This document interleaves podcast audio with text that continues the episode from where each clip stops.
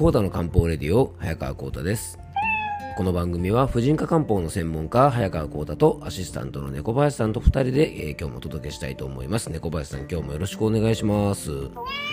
はいよろしくお願いいたします、えー、今回はですね走ることについて語るときに僕の語ることというテーマでお届けしたいと思います、えー、さて猫林さんね昨日はやらかしましたよ猫林さん。うんね、あの諏訪湖のハーフマラソンの会場からね昨日はね、えー、お届けしましたが、えー、今日もですね太もものねあの筋肉痛がもうひどすぎてですねもう筋肉がね伸びるたんびにねあの激痛が走るのでこう要はねしゃがんでですね太ももの筋肉がぐーっと伸びるとですね猛烈な痛みに襲われるのであの漢方相談のカルテがですねあのしまってある棚というのがちょっとねしゃあのかがまないと取れないちょっと低い位置にあるのでもうね漢方相談のカルテを取るたびにですねうわーって感じでものすごい激痛が走ってですね本当にあの苦悶の一日でしたね。ね、本当。まあでもね、リスナーの方からね、えっと、まあ、あの、インスタの方とかね、あの、メッセージフォームなんかのもね、えっと、応援のメッセージをもらったりとか、あと、走り終わった後の投稿なんかにね、あの、ねぎらいのリアクションとかコメントなんかもちょっといただいてですね、えー、本当にありがとうございました。まあでもね、小林さんね、ほんと昨日はやらかしましたよ。ね、前回の配信でもね、ちょっとお話ししましたが、前半10キロはですね、もう本当ね、自己ベストを大幅に更新するようないいタイムでね、あの、走ってですね、あの自分のアップルウォッチで、こうね、タイムを測りながら走ってたんですけども、なかなかいいなと思ったんですよね。でね、ほら、結構夏場走り込んでたじゃないですかね、小林さん、僕ね。おー。ね、でね、7月は200キロぐらい走って、で8月もね、270キロぐらいかな。で、9月も、えー、っと、200キロぐらいか、ね、あのー、走ってて、まあ僕としてはですね、結構走った方で、まあもちろんね、あのー、もう本当にすごくマラソンとか一生懸命やってる方の距離に比べると全然なんですけど、僕的には結構走ってたんでね、あの、いけるのかなと思ったらですね、まあ昨日も話しましたけどね、まあ後半はですね、大失速で、ね、あの不思議の国のアリスの仮装をしてるおじさんにまで抜かれるという大失態だったんですよね。うん、そう猫林さんね、そのね、アリスの仮装をしてた人なんですけど、あれはもうね、なんか女装と言っていいほどの完成度で、あのまあ、今はね多様化の社会なのでねあのそれについて別にどうこうってわけじゃないんですがあのねアリスはねかなりあの早いランナーだと思いますよあれ。もうね、顔はめっちゃごつくてですね、あの体もめっちゃでかいんですけどね、もうアリスはね、ごついしでね、ごついしでかいし速いしね、もうすごかったですよ、アリスは本当に。ね、あの本当に、多分ね、まともに走ってもね、あのアリスさんには勝てないのかなと思いました。はい。あの、最近でも猫林さんね、この間の諏訪湖のマラソン大会もそうなんですけど、あの、仮装してね、マラソン大会に出る方って結構多いですよね。うん、あのね、東京マラソンなんかもね、すごくいろんな格好して出る方がいるんですけど、あれ多分ね、仮装して走る人って、とか走れる人っていうのはね、真面目に走ってもね、かなりいいタイムを出すランナーじゃないかなと思うんですよね。うん、まあ、実力があってこその、まあ、楽しみでのね、まあ、仮装なんじゃないかなと思うんですね。まあ、おかげで僕はですね、富士山の着ぐるみをね、あの、かぶってるおじさんにも抜かれ、ね、なんか甲冑みたいなものを着たですね、なんか武士の格好をしたおじさんにも抜かれて、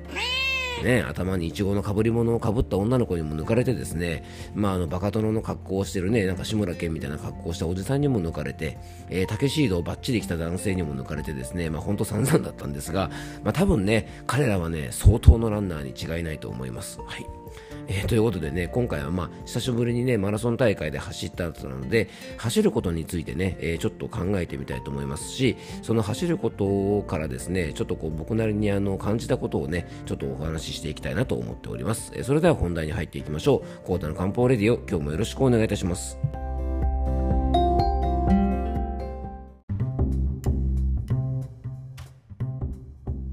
はい、それでは本題の方に入っていきましょう。えー、今回はですね、走ることについて語るときに僕の語ることというテーマでお届けしますが、まあ、ちょっと長ったらしいテーマなんですがね、まあ、これね、このテーマご存知の方も多いと思いますが、マラソン愛好家としてもね、知られている、まあ、かなりね、ガチなランナーの、えー、村上春樹さんが走ることに関して書かれたエッセイの、えー、本のタイトルからちょっといただいております。で毎年ねフルマラソンにも参加して、えー、トライアスロンにも参加したりしてねあとあのボストンマラソンとかね、えーと、ホノルルマラソンとかそういうね海外の大きな大会にも参加している超ベテランランナーのねまああのー、もう本当ねこう高名な村上春樹さんのタイトルをですねまあアリスに抜かれてる僕が使わせていただくのもまあ本当に恐縮なんですがまあ、今日はね、走ることについてちょっと考えながらですね、あのジョギングとか別にね、マラソンとか興味がない方にもちょっと聞いてほしいなということがあるので、えー、そのあたりについてね、お届けしたいと思います。ちょっと走りながらね、僕自身が感じたことでもあります。で繰り返しお話ししていますがね、まあ、今回のマラソン大会で僕はねペース配分に失敗しました、えー、それはね自分の力を過信したのと周りのペースに惑わされてしまったからだと思うんですねで周りの速いランナーと並走してある程度ね走れるとですね、まあ、さっきもちょっと触れたんですがもうなんだいけるじゃないかってねこう勘違いしてしまうんですよね。でねこれって日常生活にもすごく落とし込めることだなってね僕走りながら感じてたんです。本当は自分のペースじゃない、ね、自分のリズムでないことでもなんとなく最初のうちはねちょっとは合わせることができると思うんですね。でそうするとですね本来の自分の生活のリズムとか自分に気質にねあんまり合ってないことでも結構続けてしまってね結果的に無理が重なって、まあ、僕のマラソンならですね、まあ、生まれたての小鹿状態に陥ってしまって、まあ、私生活だとね例えばうんとお金の価値観が違うような人と無理して付き合ってねあの付き合い続けたりすると、まあ、自分が破綻してしまったりとかあとねもともと自分が本来価値を置いてなかったようなもの例えばあのその辺にね価値を見出してなかったような例えば高級な車とか、まあ、ブランド品とかですねあの興味もね価値もね見出してなかったのになんとなく周りのリズムとかそのね、まあ、友人たちというか周りにいる人たちの価値観に合わせようとしてねあの無理をしてしまって、まあ、ストレスを抱えてしまうなんてこともね結構あると思うんですね。で例えば自分がね1キロ4分で走るランナーなのか、まあ、5分で走るのか6分で走るのか、まあ、マラソンでね大切だと思うのはゆっくりでもやっぱり走り続けることだと思うんですね。で今回僕はね、まあ、そのすごい大切なことを、まあ、多分ね会場のオープニング MC にねあのオリラジのね藤森さんが来たせいでね頭の中がね、武勇伝とパーフェクトヒューマンになってしまったので、まあ、テンションが上がっちゃったのとですね、多分ね、気合を入れようと思ってですね、走る直前にね、あの、懐かしのね、爆風スランプのランナーを聞いてしまったからだとね、思うんですね。まあまあね、冗談はさておきですがね、まあでも、あの、こうやってね、変なテンションになったりするのも、やっぱ自分のリズムとかね、ペースを乱すことにもなると思うんですよね。なのでね、まあ、今後はね、大会前に聴く音楽はですね、スタート直前はなんか、円屋とかですね、ノラ・ジョーンズとかにしてね、ちょっとこう気分を落ち着かせてね、参加したいなと思います。はい。まあ、でもね、皆さんもぜひ、まあ、自分のペースとか、まあ、自分のリズムとかっていうものをね、あの大切にしてほしいなと思います。大体ね、それを無理して周りに合わせたりとか、えー、ね、あと他人がですね、乱してきたりして、まあ、変なことになってくるんですね。なので、まあ、自分本来の生き方を無理に変えないでね、やっぱり自分らしく自分のペース、自分のリズムで自分本来の生き方っていうのをやっぱ大事にするべきじゃないかなと思いました。あとね、まあ、あの土足でね、皆さんのリズムをかき乱すようなことをする人ってね、まあ、稀になんですが、いると思うんですね。まあ、そんな人はですね、もちろん友人でもないし、あの無理して付き合うのはあのやめた方がいいですよね。で人生は、まあ、本当ねやりたくないことやってる暇はないしねあの付き合いたくない人のために無理に時間を使うなんて本当もったいないと思うのでねあのぜひ自分を大切にあの生きていきましょうね。でちょっとね、まあ、走ることから横滑りしちゃったんですがやっぱペースを守ることそしてあのもう一つね大事だと思ったのが準備運動とね整理運動なんですよ。はい、あの特にね終わった後のね整理運動ね。あの今回はですねもう本当ね疲労困憊すぎて前回のエンディングをね聞いてくださった方はわかると思うんですがもうこれがキリン領域ですなんてねもうふざけたことを言うぐらいですね。もうヘロヘロでですね、えー、終了後にですねあの諏訪湖にある温泉に入ってちょっと体をほぐしたんですがもうお腹もペコペコでですねヘロヘロだったのであのー、ねもう少しあの終了直後とねお風呂上がりにしっかりねストレッチをするべきだったなとと思ってちょっとこれも反省してるんですね。で、結果ですね、今日なんかはね、さっきも言いましたが、上半身はね、めっちゃ元気なんですよ。でね、漢方ドーピングもしたので、えー、疲労感はね、ほぼほぼゼロなんですよね。あの、体の気だるさみたいなものは全然ないんですが、まあ、いかんせんですね、下半身だけ言うことを聞かない状況になっちゃってるんですね。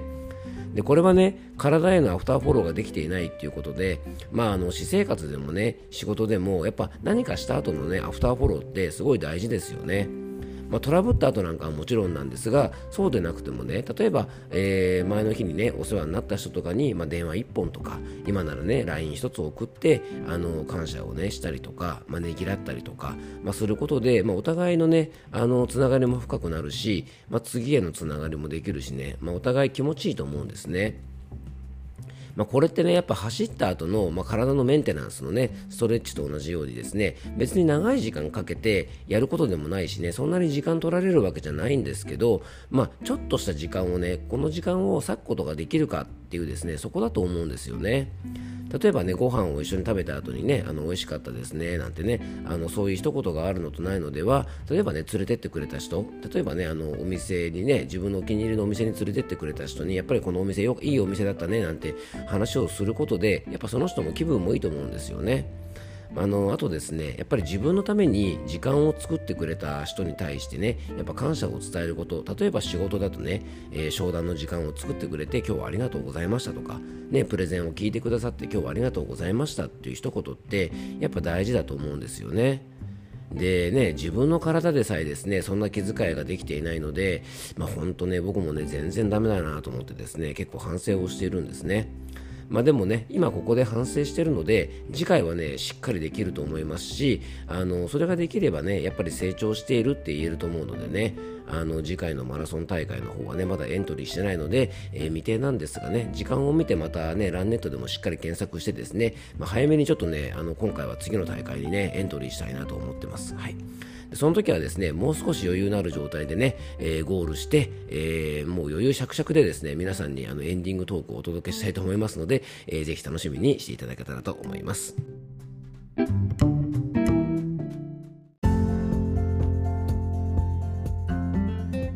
はい、ということで今回もクロージングのお時間です。えー、猫林さんね、えー、今回はですね、ちょっとマラソン大会でね、ちょっと僕があの失敗したお話からね、ちょっとこう教訓を得るじゃないですけど、まあ、自分なりにちょっと考えてね、あの皆さんに今日はお話をさせてもらいました。ねえ、なんだっけ、長嶋茂雄さんがね、えー、失敗は成功のマザーなんて言ったりとかですね、うん、あと、まあ、アントニオ猪木さんもですね、あの一寸先はハプニングなんていう名言も残してますよね。まあ、一寸先はハプニングはちょっと違うかなって気もするんですけど、まあまあでもね、あのやっぱりね、こうすんなり終わったらですね、あまり面白くないですからね、まあ、ちょっとしたハプニングがあった方がですね、まあ、エピソードとしたら結構記憶にも残るしね、あの僕も得ることがあるので、まあね、失敗は成功のマザーということでね、あの次にちょっとしっかり活かしていけたらなと思っております。はい、ということで今日も聞いていただきありがとうございます。どうぞ素敵な一日をお過ごしください。漢方専科サーター薬房の早川幸太でした。では、また明日。